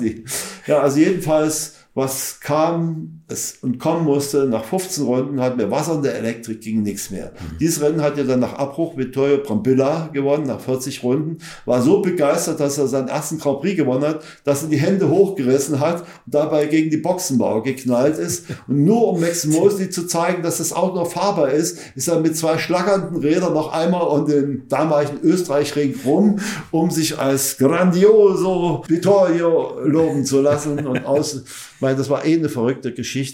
Wir waren im Monza äh, und das war ein Formel-3-Rennen. Und Vittorio hatte einen älteren Bruder Ernesto. Und da hat er Ernesto gefragt, hör mal zu, für die Kurve da unten, wo bremst du an? Sagt, ach, du siehst den Stradale da, den Polizia Stradale, Mann. Genau an dieser Stelle, wo der jetzt steht, da musst du anbremsen, dann kommst du optimal rein. Passte auch gut, die erste Runde, zweite Runde. Vittorio war also richtig schnell. Und auf einmal flog er raus. Was war passiert? Der Polizeistrahlmann musste mal pinkeln, hat sich 20 Meter weiter hinten eingestellt. da passte natürlich der Bremspunkt nicht mehr. Das nur so weit zu Vittorio Brambilla. Ja, sehr das war das Schlimme. Beim March hat mich Robin Hurt immer gefragt, hör mal Jochen, du führst doch eine Liste über alle Chassisnummern. Welche Chassisnummer haben wir jetzt überhaupt noch übrig? Vittorio hat schon wieder eins gehimmelt. ich war dann also bei March der offizielle ähm, Chassis-Verwalter. Okay. Was haben wir noch? Wo müssen wir nacharbeiten? Wo können wir noch? Wenn Sie eben gerade sagen, James Hunt, wie war denn, wie haben Sie denn diese Fehde zwischen James Hunt und Niki Lauda erlebt eigentlich, was im Film Also nicht so, nicht so tragisch, nicht so tragisch wie im Film dargestellt. Im Film ist das Ganze ein bisschen überzeichnet worden, mhm. auch die Szenen von Niki selber oder auch äh, mit der Ohrfeige und so. Also es ist ein bisschen über, ich meine, vom Inhalt her stimmte es, mhm. aber es ist doch sehr überzeichnet gewesen. Nicky und James verstanden sich bestens. Ja. Die waren zwar auf der Strecke, waren sie Konkurrenten, es ging ja auch um die Weltmeisterschaft, aber ansonsten, das waren beides halt Typen, jeder auf seine Art. Und das haben die auch gegenseitig respektiert. Haben Sie den weiteren Verlauf von James Hunt miterlebt? Ja, also gut, das war natürlich ein Niedergang. Der hat dann ein Häuschen in der Nähe vom Wembley gehabt. Mhm. Und ist, just als er aufgehört hat zu trinken und zu rauchen, Drei Monate später ist er an einer Herzattacke gestorben. Da hätte man weiter saufen sollen. Da war richtig gut benannt. ja, da kenne ich noch eine Geschichte in Monaco. Da gibt's die sogenannte Tip-Top Bar. Tip-Top Bar ist groß geworden durch einen gewissen Graham Hill, der da fünfmal gewonnen hatte und immer nach vor einem Rennen schon. Nach einem Rennen wurde in der Tip-Top Bar wurden die Tische auf die Strecke gestellt und da wurde da gesoffen und gefeiert. Das war Brauch. Als James Hunt diesen Brauch auch wiederholen wollte und wir anfingen, Tisch auf die Straße, haben sich oben 20 Polizisten versammelt, brüllen, Selager, Selager, haben ihre Gummiknüppel rausgeholt und rauschten da runter nach dem Motto, das, das, das geht hier nicht. Ja, James Hunt war gerade mit John Watson zusammen Bier für uns holen. Ich, ich stand da mit seiner Hottie, seiner Freundin und die Wiener Gallica eine Engländerin, die auch mal Formel 1 gefahren ist, auch nicht in der Weltmeisterschaft. Stand da und die kam mit dem Gummiknüppel. Und was habe ich gemacht? Habe ich die beiden Mädels geworfen und habe einen auf die Nuss gekriegt. Und James hat mich dann wieder hochgezogen. Die Mädels haben sich bei mir bedankt. Sagt James, du hast die beiden gerettet. Ostrich, da hat mich mal Ostrich als jetzt saufen wir richtig. Und das ging dann, das ging dann, wurde dann also langsam exzessiv. Also am nächsten Tag wusste ich nicht mehr so ganz, wo links und rechts war, aber man durfte sich ja keine Schwäche geben. Eben, eben. Und musste das also durchstehen. Und die Schmerzen des Gummiknüppels waren auch betäubt. Äh, ja, das hat die Bildzeitung dann sogar noch geschrieben. Ein deutscher Journalist bekam die Prügel ab. Das war meine Wenigkeit gewesen. sind noch zu, zu Bildzeitungsruhm gekommen. Obwohl James Hunt und Monaco ist eigentlich nicht das Wichtigste. Das Wichtigste war, ähm, ich meine, der Name Nielsen sagt ihm doch was. Brigitte Nielsen. Ja, na klar. Brigitte Nielsen hat eine Mutter, Annemarie Nielsen. Hat in sieben Fellini-Filmen äh, mitgespielt. Äh, unter uns gesagt, als Puffmutter im Film. Und äh, zu Monaco parallel gab es ja in Cannes immer das Filmfestival. Mhm. Und ich hänge mit äh, Hubert Hane oben am Casino de Paris an der Bar, trinken ein. Da kommt auf einmal plopp, plopp, plopp, etwas da angedüst mit einem Kleidchen, das erinnerte so eine Mischung aus Leopard und Tiger und meinte, ob dann hier in Monaco wäre das Race und ob hier nicht was los ist und so weiter. Ich sagte, ja, hier abends gibt's viele Partys. Oh, that's nice. Party, ich auch Party. Und der Hubert sagte, du Jörg, ich glaube, die macht uns an. Ich verziehe mich mal lieber. Ja, sie wollte, ich sage ja, ich muss aber jetzt zur Yacht Amazon von First National City Bank. Da hatte ich eine Einladung. Da hatte ich auch äh, Termine, also Gesprächstermine, durfte ich nicht versäumen. Oh, I go with you. Dann kam ich mit der an und da standen also ein paar englische Fotografen und Sterling Moss. Und Clips und Clips, alle, Sterling, was wir? Jochen, wer ist denn das? Ich sag, ja, das ist so Film, Filmsternchen. So, die, da, da möchte ich mal reinschauen. Sag, Sterling, du vergleichst dich hier auf der Yacht als, als Diener mit einem Tablett und bietest dir Getränke an. Hat er tatsächlich gemacht. Nahm ein Tablett Getränke, um mal oben den Ausschnitt schauen zu können. Jedenfalls wurde es ein fürchterliches Besäufnis, aber von ihr. Ja. Ich sag, was macht's mit dir? Wie kommt die jetzt nach Cannes zurück? Dann fiel mir eins, Jörg Obermoser hatte eine kleine Yacht im Hafen stehen. Sag ich, da schaue ich doch noch mal vorbei. Hab rüber, Jörg, hier ist äh, so ein Film, äh, so eine Film-Medusa, äh, ziemlich angesoffen, können wir bei dir noch bisschen?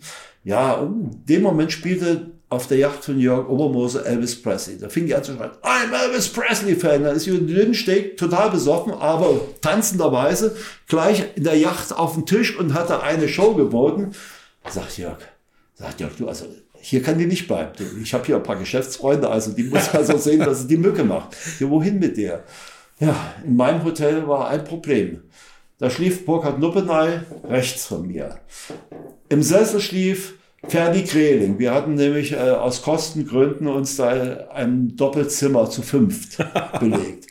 Ja, in Monaco. Wohin Monaco? Also natürlich. musste Burkhard Nuppenay zur Seite geschoben werden und dann die da mitten platzierten. Sie meinte, sie müsste jetzt baden gehen.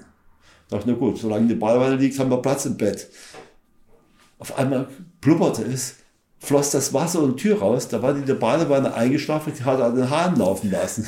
Schwamm alles. Nachdem wir das also trocken gelegt haben, legte sich da wieder ins Bett und äh, ich glaube Nubenai war es, der, der hat einen tollen Schlaf gehabt. Der wacht morgens auf und guckt so rüber, wo ich eigentlich liege und sah auf einmal hier zwei solcher Betonhügel. Wirklich tok, tok, tok, alles Silikon.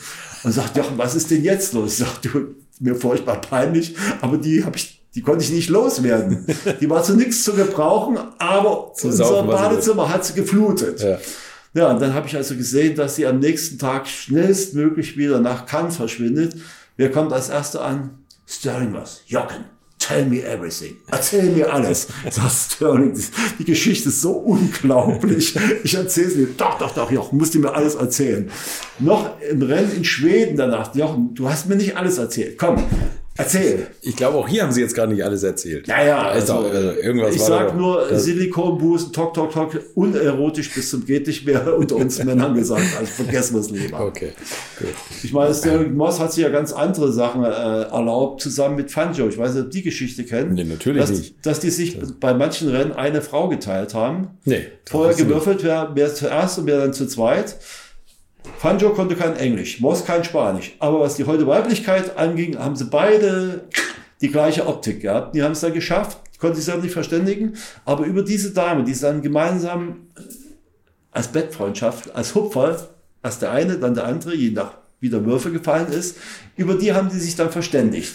Wie es war. Das ging so weit, dass irgendwann der Stier der Pampas, ich weiß nicht, ob, die, ob Sie Gonzales kennen. Nee. Also González war ein Ferrari-Rennfahrer und als Fangio mal in Monza im Krankenhaus lag, kommt González rein, um seinen Landsmann zu besuchen und wundert sich, dass da eine Nonne mit dem im Bett lag. Ja, sagte Fangio, äh, die wollte mir hier gerade die Absolution erteilen, deswegen ist sie hier reingerutscht. Dabei war das eine Freundin von ihm, der hat die nur als Nonne verkleidet, die wäre als Frau nämlich nicht in den, das Zimmer gekommen. Die hat sie als Nonne verkleidet, nach dem Motto, ich muss dem Armen, dem Armen doch äh, geistigen Beistand leisten. Und dann kommt der Gonzales rein und sagt, lieber Fanjo, du bist mir eine Marke. Muss ich mir merken. Nur Fanjo war so dick, dass er also bei der heutigen Weiblichkeit nicht ankam. Erst später, als er richtig schlank war, hat er dann bei den Frauen mehr Erfolg gehabt. Ja, ich wollte gerade sagen, ich meine, das Fräulein, Fräulein González, Stier der Pampa. Aber das ist nur ein Schwenk zurück in die Historie. Man erfährt solche Geschichten natürlich nicht vor Ort als Fanjo und diese Nummer geschoben war zusammen mit äh, Moss war ich natürlich noch nicht auf, der, auf dem Tablett, um es mal so zu nennen, aber in Long Beach äh, war so ein Promi-Rennen und in Long Beach, die waren also darauf bedacht, alles, was mal Rang und Namen hatte, einzuladen. Und da saß ich also, Fanjo hier, Moss da, ich in der Mitte und die anderen drumherum, sogar Pete Conrad als äh, Promi, der auch bei so Rennen mitfuhr. Da hatte ich also auch gleich wieder einen von meinen amerikanischen Mondmännern, den habe ich noch ein paar Mal getroffen. Ja, und dann unterhielten die sich über mich und ich über die und dann haben die sich die ganzen, die ganzen äh, Geschichten ausgepackt. Und mit jeder Geschichte kam der andere noch einer. Das erinnert mich so ein bisschen an die Buchvorstellung mit Willi Kausen und äh, Kurt Ahrens, wo die beiden auch aus ihrem Nähkästchen geplaudert haben. Vor allem die, die Geschichte, die ich hier in Körbs hatte, wie äh, der gute Willi Kausen mit unserem Bundespräsidenten mit einem fast 1000 PS ja. Porsche 91710 im Winter im Schnee über den Nürburgring gefahren ist. Die Geschichte ist gut. Die erzählt er auch bei mir im Podcast und das ist ja, ist, äh, ja fast also nicht Willi zu glauben, was da Willi möglich Krausen ist also, was seine Geschichten angeht, einfach köstlich. Ja. Ich meine, ich hatte ja das ähnliche Erlebnis wie der Bundespräsident, nur mit bisschen mehr kmh, allerdings auf einem trockenen Hockenheimring.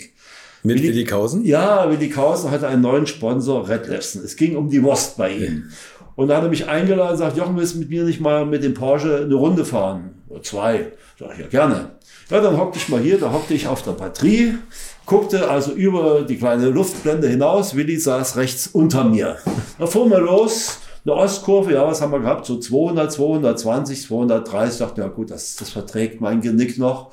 Und dann gab der immer mehr Gas und mehr. Ich sag, Moment mal, jetzt kommt doch irgendwann die zweite Schikane. Wir waren 200 Meter von der zweiten Schikane entfernt, der gab immer noch Gas, Vollgas. Ich denke, ach du großer Gott, mein Helm hing voll im Fahrtwind, wir hier waren, da brrr, klapperte wie verrückt.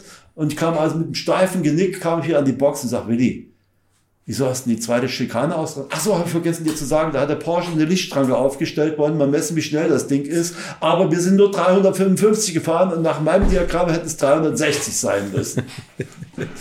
Das ist eins der Erlebnisse, eins der vielen mit Willi Kausen. Ja, erzählen Sie, also zögern Sie nicht noch mehr davon zu erzählen. Willi Kausen ist ein beliebter Gast bei mir. Ja, Willi Kausen hat ja auch mal einen Nachtclub in Aachen gehabt ja. und seine Freunde durften dann auf seine Kosten auch mal sich amüsieren. Was und ich, Nippel Groß hat ja auch sowas, aber nicht so heiß wie der, den Willi Kausen da betreute. Na, was, was war das für ein Nachtclub? Also auch ja, sowas also, in der Art. Das war ein Nachtclub, wo auch äh, die Damen, die gern wohl Fall für andere waren, dann mal so privat äh, kurz zur Verfügung waren, auf Willis Geheiß sind. So, tu mal einen Gefallen nicht. Guter Freund. Nicht okay. das. Aber äh, Willi war verrückt, der hat ja alles gemacht. Nachdem nun äh, sein Alfa Romeo Einsatz damit endete, am Anfang war er groß wie KRT, Willi Kausen Racing. Mhm. Je mehr die Erfolg hatten, desto mehr schrumpfte das WKRT zusammen. Schluss war nur noch Werbung für Italiener da ja. Und nichts mehr WKT. Das ging ja, haben wir in dem neuen Curbs ja beschrieben, äh, dass er am Schluss äh, nicht mal zur Siegerehrung eingeladen war, obwohl er die Markenweltmeisterschaft souverän gewonnen hatte mhm. mit seinen Leuten. Das aber nur am Rande. Willi Kausen äh, meinte, er müsste in der Formel 1 natürlich als Konstrukteur auch vertreten sein. Also mhm. Five Me Walter Wolf kann man doch auch. Also hat er den Herrn Karasek gebeten, für ihn ein Formel 1 zu entwerfen. Das war also eine Mischung aus Merzario und allem Möglichen. Jedenfalls Harald Ertl sollte dann diesen Willi Kausen, WKR1 fahren. Da hat er halt gesagt, das Ding sieht schön aus, aber damit fahren. Nee, aber Willi Kausen war auch unter die Formel 1 Konstrukteur gegangen. Wenn auch nur ziemlich erfolglos, hat er einen Patrick Neff da mal drauf fahren lassen. Es war also zum Vergessen, zumal in diesen Zeiten war es ja so, es traten vor einem Grand Prix eigentlich trafen 40 Nennungen ein, Fahrzeugnennungen. Aber ein Teil der nicht so guten musste in eine Vorqualifikation zur Qualifikation. Mhm. Also er überhaupt am offiziellen Training teilnehmen durften, mussten sich 13 Mann vorher erstmal qualifizieren. Das war, war richtig hart. Ja. Und da ist natürlich äh, das Auto schon der Vorqualifikation eigentlich äh, ins Abseits gefallen. Ich meine, in die Qualifikation zu kommen, war ja schon damals ein Erfolg in diesen Zeiten. Zumal die Autos, äh, unabhängig jetzt mal von Matra oder Ferrari, äh, war das ja eine Formel fort in den Zeiten. Die fuhren alle ihren Cosmos. Motor und da divergierte das Verhältnis nur je nachdem, wer den Grad hatte, ob es Don Nicholson war, divergierte das Kraftpaket vielleicht um 10, 15 PS. Somit waren die eigentlich fahrzeugtechnisch, also was die Kraftquelle anging, gleich. Nur das Fahrwerk und das Können des Fahrers haben dann einen feinen Unterschied gemacht. Und natürlich auch die mentale Einstellung. Um nochmal auf die Runde mit Jackie Stewart am Nürburgring, um die Nordschleife zu kommen. Ich fuhr anschließend auch noch mit Jodie Scheckter im gleichen Auto rum und dann nochmal mit Patrick Tombay.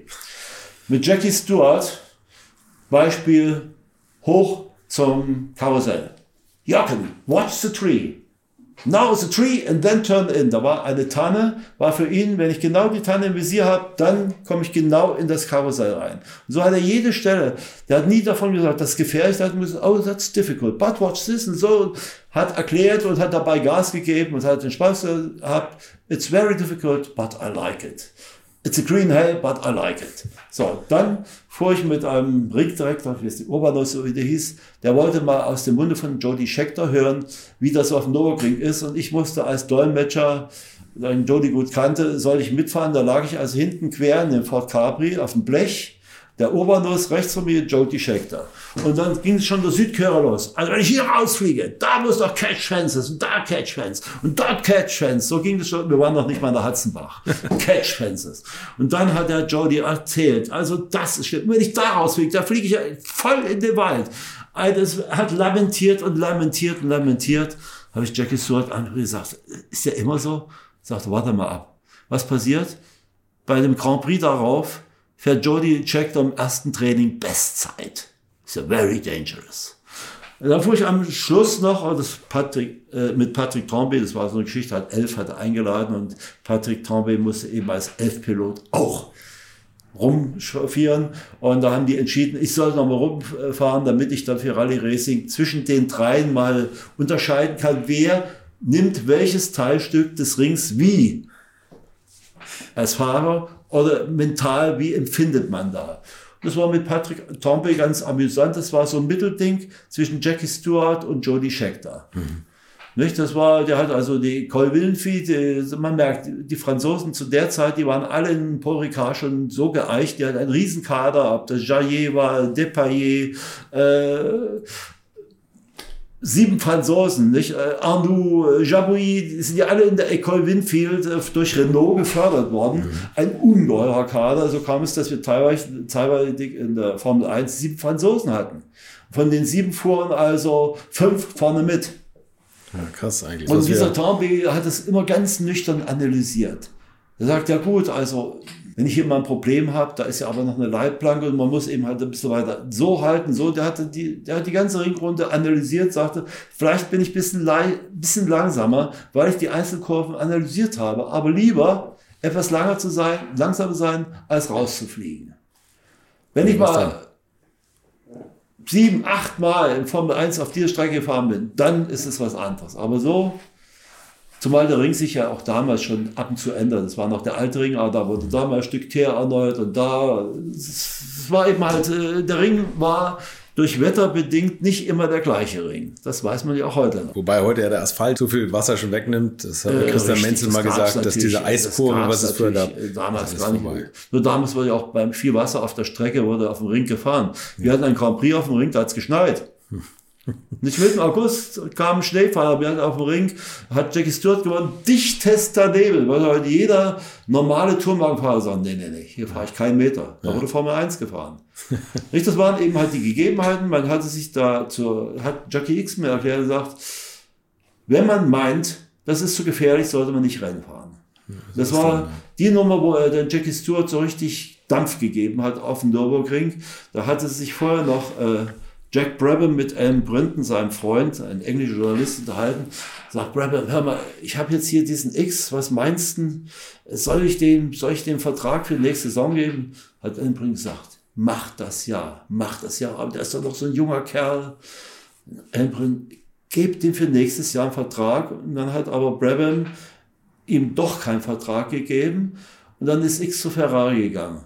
Hat sich Brabham anschließend kaputt geärgert Nämlich just dieser Jackie X hat dann auf dem Nürburgring Jackie Stewart nass gemacht.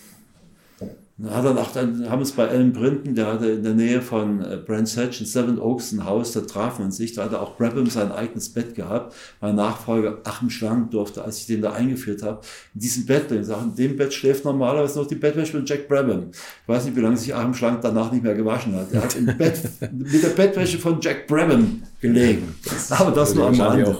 Dieser Alan Brinton, der war von Ford beauftragt, für jeden Grand Prix so ein Preview zu machen und der kannte natürlich Gott in die Welt, der war der Senior und englischen Journalisten, also alle anderen Guten, die dann später kamen, wie Ian Young oder so weiter, waren der Youngster dagegen. Es mhm. gab ein Team, das war Alan Brinton und John Brunson. John Brunson war technisch versiert, konnte auch gut fahren, der testete dann für die Engländer auch Formel 1 und Alan Brinton war sein engster Freund, der war ja, der Computer der, Motor, der Motorgeschichte, der, der ganzen Grand Prix-Historie eigentlich. Das sind Sie für der, mich aber auch eigentlich. Der hat mir das schon erzählt mit Monsieur Sis. Der erste Grand Prix wurde ja von einem Franzosen, Monsieur Sis, gewonnen. Und der hat mir auch das erzählt von äh, Indianapolis, wie ein Franzose Indianapolis mit 13 Minuten Vorsprung gewonnen hat, mit zwei Flaschen Champagner im Kopf. Monsieur Gueux war Champagnerliebhaber. An, an seiner Box in Indy auf dem Brickyard hat er schon mal Champagner hinstellen lassen. Da haben natürlich seine Leute mitgetrunken. Beim ersten Stopp hat er schon eine halbe Flasche getrunken. Da fuhr Monsieur Gueux in seinem Barfahrer, die fuhren damals zu zweit weiter. Beim nächsten Stopp hieß ja, wir haben nur noch eine halbe Flasche. Da mussten seine Mechaniker, brauche ich euch nicht, Champagner besorgen. Ja, besorgt mal äh, auf dem Brickyard Champagner. Haben sie irgendwie geschafft. Jedenfalls Ehe er zur Siegerehrung, der hat mit 13 Minuten Vorsprung gewonnen, ehe er zur Siegerehrung ging, hat er nochmal Champagner getrunken, sagte, auf dem Siegerpodest, da haben die sowas nicht, muss ich jetzt hier trinken. Das war Monsieur Gouet. Und dann sein Nachfolger, den habe ich also in Le Mans bei 24 Stunden dran getroffen, der sagte, Mensch, ich durfte kein Champagner trinken.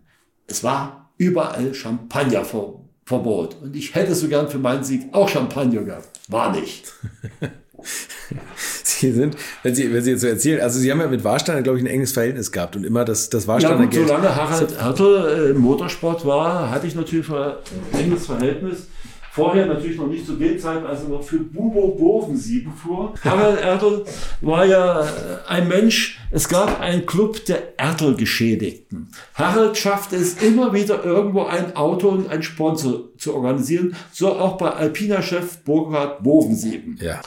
Aber Harald Erde wollte unbedingt Silverstone auf einem Alpina fahren, zusammen mit Derek Bell. Da hat Burkhard Bovensieben seine Bedenken gehabt. Ach, komm, Bubo, hier, das mache ich doch locker. Und siehe da, die beiden haben gewonnen. Und ihre Siegertrophäe war kein Pokal, sondern hier Tourist Trophy, Outright Winner Derek Bell, Harold, nicht Harald, haben sie Harold eingraviert. Das bekamen die. Man raucht ja damals doch nur Harald nicht und sagt, du meine Siegestrophäe, du bist doch Raucher. Hier hast du. Zigarettendöschen bekommen. Und da sind jetzt meine Büroklammern drin. das, wir hatten ja eine WG gehabt, das war sowieso sehr witzig. Bei Rally Racing, wir hatten von einem Kunstprofessor ein ganzes Haus gemietet. dieses Haus hat eine offene Fläche hinten zum Feld gehabt. Mhm. Und Harald Erdl fuhr gern Motorrad und hatte bei KTM seine Spezies sitzen. Wir hatten also immer eine KTM in der Küche stehen. Das ging ebenerdig.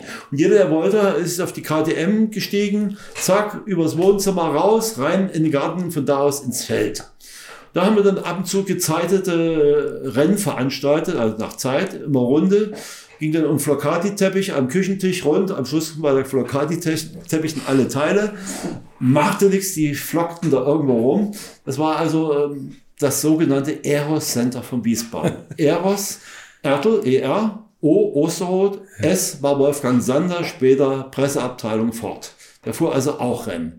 Wir hatten also dieses, äh, diese WG Eros Center genannt. Immer wenn Mainz-Finden Rennen war, gab es im Eros Center eine Party. Da hat ein gewisser Gregor Messer, jetzt bei der Autozeitung erkraut, damals war er acht, wollte unbedingt meins finden, die alle kennenlernen, haben gesagt, Gregor, bis auf Wiesbaden, du musst hier Pfeile zum Eros Center aufhängen. Von Mainz finden an bis zu uns hoch. Gregor hat das gemacht. Na, jedenfalls ähm, hatten wir vereinbart, der Hartmut Knorr von Hannen sollte so gegen neun kommen. und der Kramer von Warsteiner erst so gegen zehn, halb elf. Also hat Tarek gesagt, wir machen jetzt hier Hannenparty. Hannenfässer über Hannendekoration. Es war alles wunderbar auf Hannen dekoriert. Das halbe Fahrerlager, Klaus Ludwig, Keker Rosberg, Paul alle waren da. Große Hannenparty. Es klingelt, wer steht vor der Tür? Der Kramer von Warsteiner. so, oh Harald, jetzt musst du, ja, jetzt musst du dir erstmal ein Gespräch vertiefen. Jedenfalls haben die gesprochen, alles was Han war runter im Keller, alles was Warsteiner war hoch. Kaum war alles auf Warsteiner, kam der Knorr von Han. Dann sagt Harald, jetzt muss ich mal ein bisschen diplomatisch erklären. Han ist ein Alt, hat mit Warsteiner als ein Pilsner Bier gar nichts zu tun. Drum beißt sich das gar nicht, dass du einen Handhelm hast, aber Warsteiner auf dem Auto. Das haben die beiden Herren auch eingesehen, also durften alle Biere wieder hoch. Tatsächlich, das ja, haben ja. die eingesehen. Natürlich. Und dann wurde also richtig gebechert. Gebechert wurde auch immer in äh, Buenos Aires. In Buenos Aires gab es ein nettes Lokal, Hueso Perdido, das heißt der verlorene Knochen. Das war aber so ein Edellokal, für uns damals als Journalisten eine Nummer zu hoch. Aber in der Nähe vom Sheraton, wo wir untergebracht waren, Retiro, das ist ein Bahnhof, gab es eine Kneipe, die hieß Mosca Blanca. Hm. Und da, das war also wie ein Fleischerladen, gekachelt, Tische, keine Tischdecken, nur so ein Serviettchen aus weiß der Teufel, wie viel Mal in der Reinigung gewesen. Und da bekam er aber Lommos. So zarte, gute Steaks wie nirgendwo. Und auf diesem Ding, ich darf mal kurz das Mikrofon verlassen, habe ich noch eine dieser Servietten. Mosca Blanca. Das ist eine Mosca Blanca Serviette. Da haben also Harald Erdo unterschrieben, Jochen Maas, Striezel Stuck, Jörn Puckmeister, Ferdi Kreling und meine Wenigkeit. Da haben wir immer gegessen und ich habe dann immer ja, das Ding mit einem Cartoon von mir bemalt als Andenken. Das war hier noch das meine. Das ist ja geil. Hier unten abgesägt mit einem Küchenmesser, damit die anderen, das Ding war so lang, damit die anderen auch so einen Streifen bekommen konnten. Darf ich das nochmal so zeigen? Ja, herrlich. Perfekt. Was für eine Erinnerung. Das ist ja, da bin ich ja immer neidisch, wenn ich, wenn ich so bei Leuten wie Ihnen bin, was Sie alles an Erinnerungen haben. Ja gut, also die ja verrücktesten Erinnerungen hat man natürlich in ja, im Kopf. Ne? Gibt es zwei Dinge, die also mir in meinem Hirn mich für immer prägen werden und wo ich auch jedes Detail nie verlieren werde, und selbst wenn ich mal duttelig bin, da, das kann man nicht vergessen. Einmal Macau und einmal die Himalaya-Rallye. Macau hat den Vorteil, in Macau herrscht Teddy Yip. Teddy Yip hatte ein Formel-1-Team, zusammen mit Monan Ensign und war Motorsportfreak. Ist früher gegen, Harald, gegen Hans Heyer sogar noch, als der Hans noch jung war, ist er noch bei den Kart-Weltmeisterschaftslauf als Vertreter von Macau Kart gefahren. Teddy Hip, also total Rennverrückter. Und äh, wer einmal mit ihm Whisky getrunken hat, war sein Freund. Und zwar aus einer kleinen Pulle. Das war in Nivelles in Belgien, war ein Grand Prix. Und als Journalist war ich da zusammen mit Heinz Brüller. Da schrieb Heinz Brüller Zeit, zeitweilig noch für Rallye Racing und ich habe ihm zu, als Zuträger gedient. Und da sprach ich auch mit diesem Äffchen aus Macau, der sich als Telier vorstellt und sagt, oh, you are my friend. Ich spreche auch bisschen Deutsch. Du trinke mit mir Whisky. Er holte so eine kleine Flasche raus und wer einmal aus dieser kleinen Flasche mit die Whisky getrunken hat, war sein Freund. Und seitdem hatte ich bei Teddy Yip, also ich habe im Curb so mal seine Vorstellung von äh, Patrick Tambay mit seinem äh, Theodore in, auf der äh, Queen Mary II. Da war das ganze Moulin Rouge Ballett anwesend. Okay. ja, und Teddy Yip hat gesagt, du, guter Freund, mach ein Foto. Da durfte ich eh die 2000, die er eingeladen hat, am Schluss kamen da 3000, durfte ich allein Patrick Tombe in dem Auto fotografieren. Die Moulin Rouge Girls tanzt drumherum. Das ist hier vor zwei oder drei Nummern, habe ich das in Curbs auch abgebildet, weil ich der Einzige war, das exklusiv dieses Bild, was ich natürlich als Aufmacher genommen habe für seine, für den Patrick Tombe Nachruf, habe ich das natürlich gebracht. Ja, wer Teddy Yip kannte, hatte einen Vorteil. Die Fähre zwischen Hongkong und Macau diese Tragflächenboote gehörten alle Tedib. So, okay. Das Hotel eingeladen zum Flug nach Macau. Da ist also auch Team Zackspeed mit gewesen. Äh, da war also ein Turmwagenrennen und ein äh, ja, Grand Prix, alle Grand Prix-Piloten auf Ford Escort gegeneinander. Und das, dieses Giant Race war ich von Harper, Bob Harper war also der Kontrapunkt zu Teddy Yip in, in Hongkong, der auch Rennteams hatte. Und Harper hatte also die Jungs alle eingeladen, der hatte genauso viel groß wie Teddy Yip. Und Harper hat für die Accommodation in Hongkong gesorgt und dann hat Teddy Yip übernommen. Mit Tragflächenbooten, da gab es keine Kontrollen mehr. Wer in diesem Tragflächenboot, das war alles nur Teddy Yip-Leute, direkt ins Hotel Lisboa. Im Hotel Lisboa hatte Teddy Yip seinen eigenen Fahrstuhl, nur für ihn. Außenrum war die normalen Fahrstühle für jedermann und mitten im Hotel war ein privater Fahrstuhl nur für Teddy Yip. Durfte nur er fahren und seine Friends, seine Freunde. Reich sein ist so schön. Ja, und da wurde man also von der langen Reise noch etwas erschöpft, erstmal aufgepäppelt durch ein gutes Essen. Und zwar hat der Koch das gekocht, was man wollte, nicht irgendwie was auf der Karte war. Man war ja Friend von Teddy. Es war ein runder Tisch. Da konnten sechs Leute sitzen, Teddy und seine fünf Freunde. Zu denen gehörte damals auch Wolfgang Wilhelm, immer noch als Fotograf in der Formel 1. War gerade aktiv. bei mir auch zu hören. Und das war für Wolfgang, war das äh, das erste große Erlebnis. Ja, und dann sagte Teddy Jip, ja, jetzt sind die Mädels angetreten. Standen im Flur 16, eine hübscher als die andere, sagte, wir sollen uns eine aussuchen. Da war Lucky Scheuer von der Rheinzeitung, war auch eingeladen, weil ihr Zackspäter auch vor, Lucky natürlich muss da mit. Da standen wir da und ein bedepperter Wolfgang Wilhelm neben uns, der war damals noch ein ganz treuer Ehemann. Was ist denn das hier? Und dann sagte Wolfgang, ich habe mir eben gerade die angeguckt, du musst mal für zwei Stunden mich allein im Zimmer lassen. Nicht allein, aber ohne dich. Da gehe ich zu der Lucky. Auf einmal höre ich ein Geschrei nebenan, wo Lucky Scholz Ey, Luki, du bist ja ach so eine Sau, du hast ja ach so ein Mädel auf dem Zimmer. Aber Luki ist sich schon halb ausgezogen, knallt, hat natürlich die Tür nicht zugemacht, knallt aber auf Wilhelm rein, solche Augen, der Ärmste, irgendwie, du bist ja ach so eine Sau. War ganz verrücktes Race of Giants, äh, fuhr Jackie Stewart äh, den Kamerawagen gleichzeitig als, ja, Vorabfahrzeug. Was passiert? Jackie Stewart überschlägt sich mit dem Ford Escort mit dem Kamerawagen mhm. in der Einführungsrunde. Daraufhin wurde ihm ein neuer Escort hingestellt und wurde beschriftet. This side up, this side down. und dann durfte Jackie Stewart nochmal fahren. Und dann haben die also mit ihren Ford Escorts haben die einen Riesenrennen geliefert. Und Teddy Yip durfte natürlich als Mitveranstalter genauso wie ein Harpermann mitfahren. Natürlich der Teddy da keine Chance, haben sie sich nicht zu blamieren. Hat er gleich nach einer halben Runde einen Motorschaden simuliert, just an der Stelle, wo seine Villa war. Dann hat er da im Garten gesessen und hat geguckt, wie die anderen fahren. Die Abendparty hat natürlich dann Bob Harper wieder bezahlt. Der hatte ja nun alle Fahrer schön mit Bläser ausgestattet und so weiter. Und da war, war man also in Hongkong war man genauso in Macau. Man musste Harper Jippen sagen, war man überall eben. Kein Problem. Das Problem kam in Tel Aviv.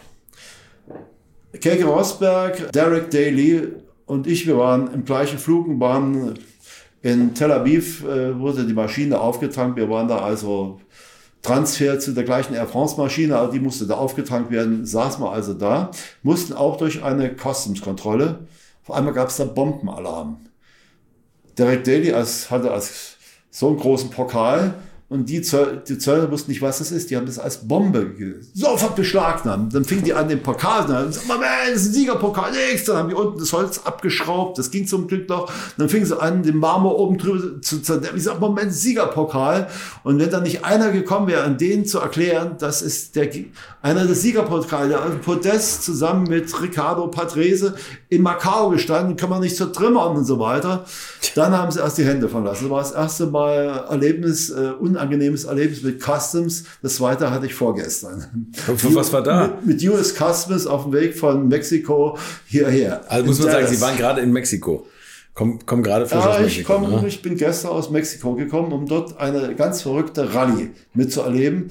Nach der Himalaya-Rallye äh, die zweitverrückteste. Ich weiß nicht, wollen Sie lieber erst die zweitverrückteste oder die verrückteste? Erst die Himalaya-Rallye, wir müssen alles eins nach dem anderen. Gut, das war 1982.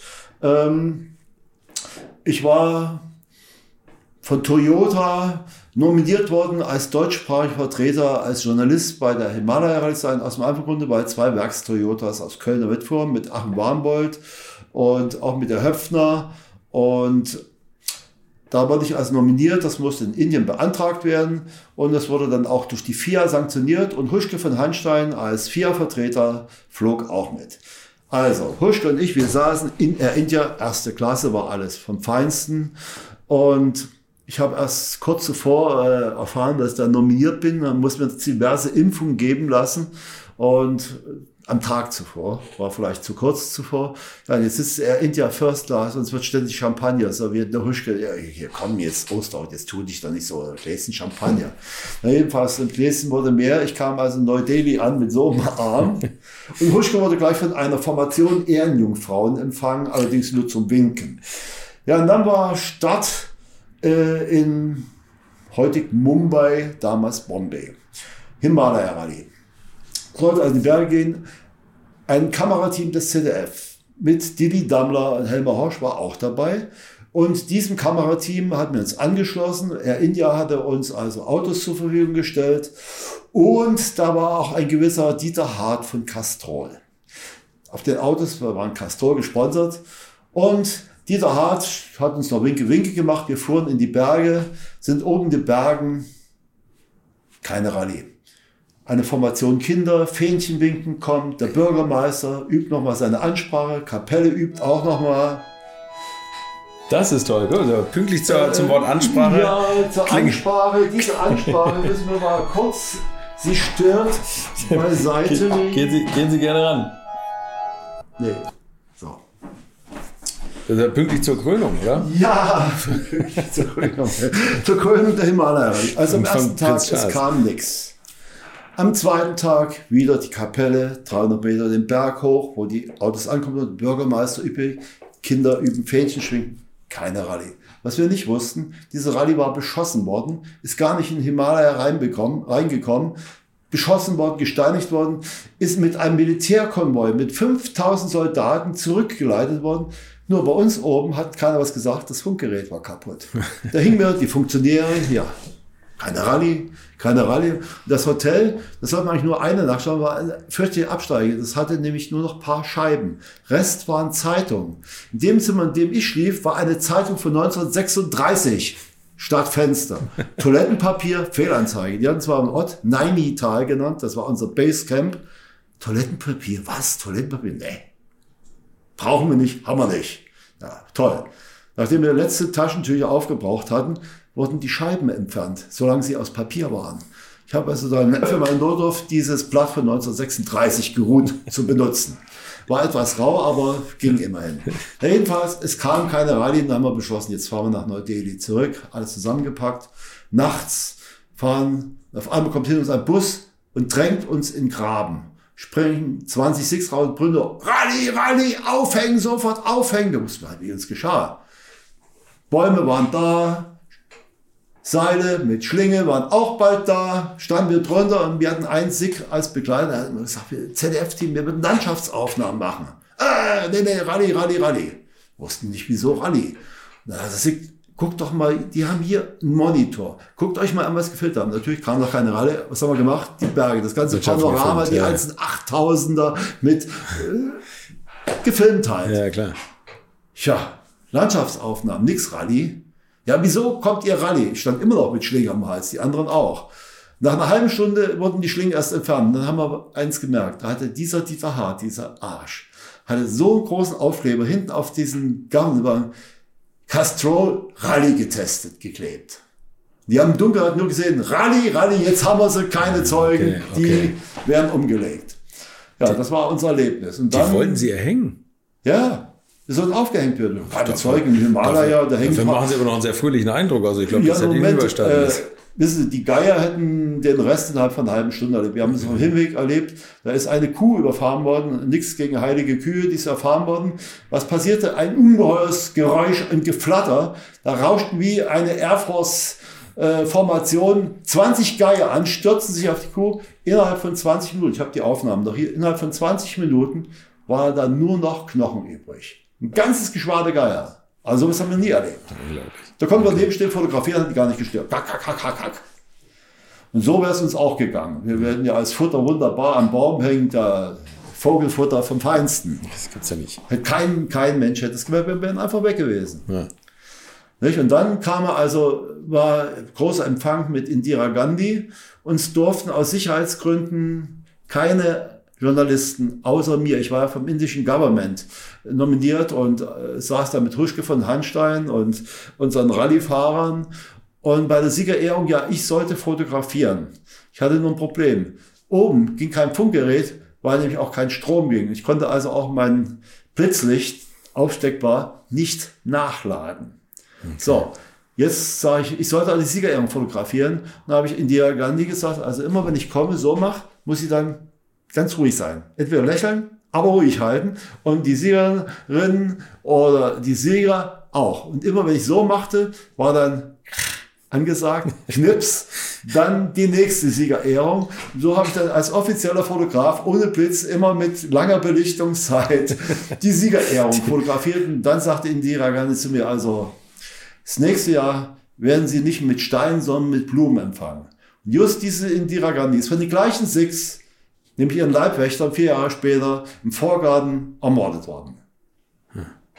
Nicht. So kann es gehen. Ja, ja so kann es also, gehen. Menschenleben ist da nicht viel wert. Aber ja, das ist ja ein Erlebnis. Also jetzt möchte ich wissen, was ja, das also Zweitschlimmste vor zwei Tagen war. Während der Rallye, Helmer Hosch, der ist beinahe mit einem Hubschrauber abgestürzt. Nicht? Da haben sie eine alte Bell gehabt, haben auch vergessen, dass das Ding ungefähr viel Sprit frisst und sollte von oben aus der Luftperspektive fotografieren. Da hat plötzlich der Pilot gesagt, wir hätten keinen Sprit mehr. Hm. Dann sind die aber mit Autorotation noch runtergekommen.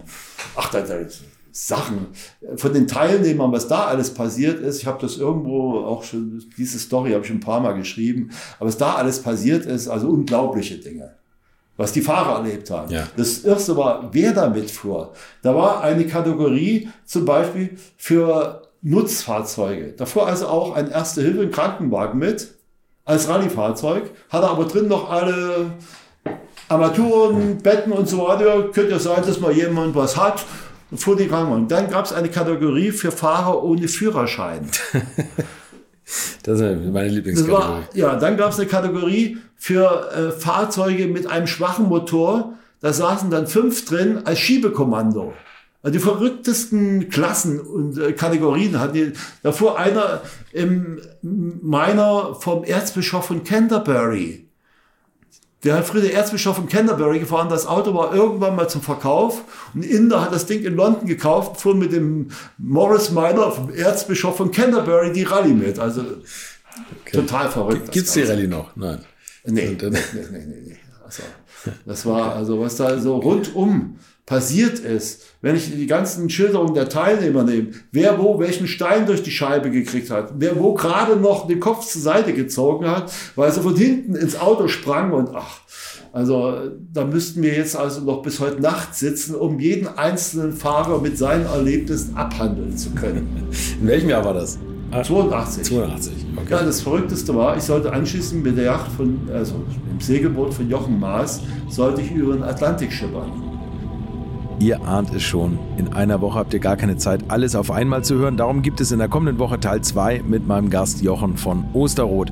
Und da erzählt er zum Beispiel auch, wie es damals war, als ATS-Chef Günther Schmidt sein Formel-1-Team zusammengestellt hat. Alleine dafür lohnt es sich einzuschalten. Versprochen.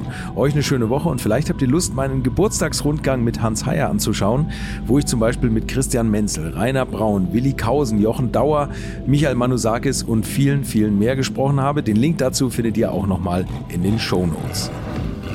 Infos, Bilder und alles Wissenswerte unter der Internetadresse www.alte-schule-podcast.de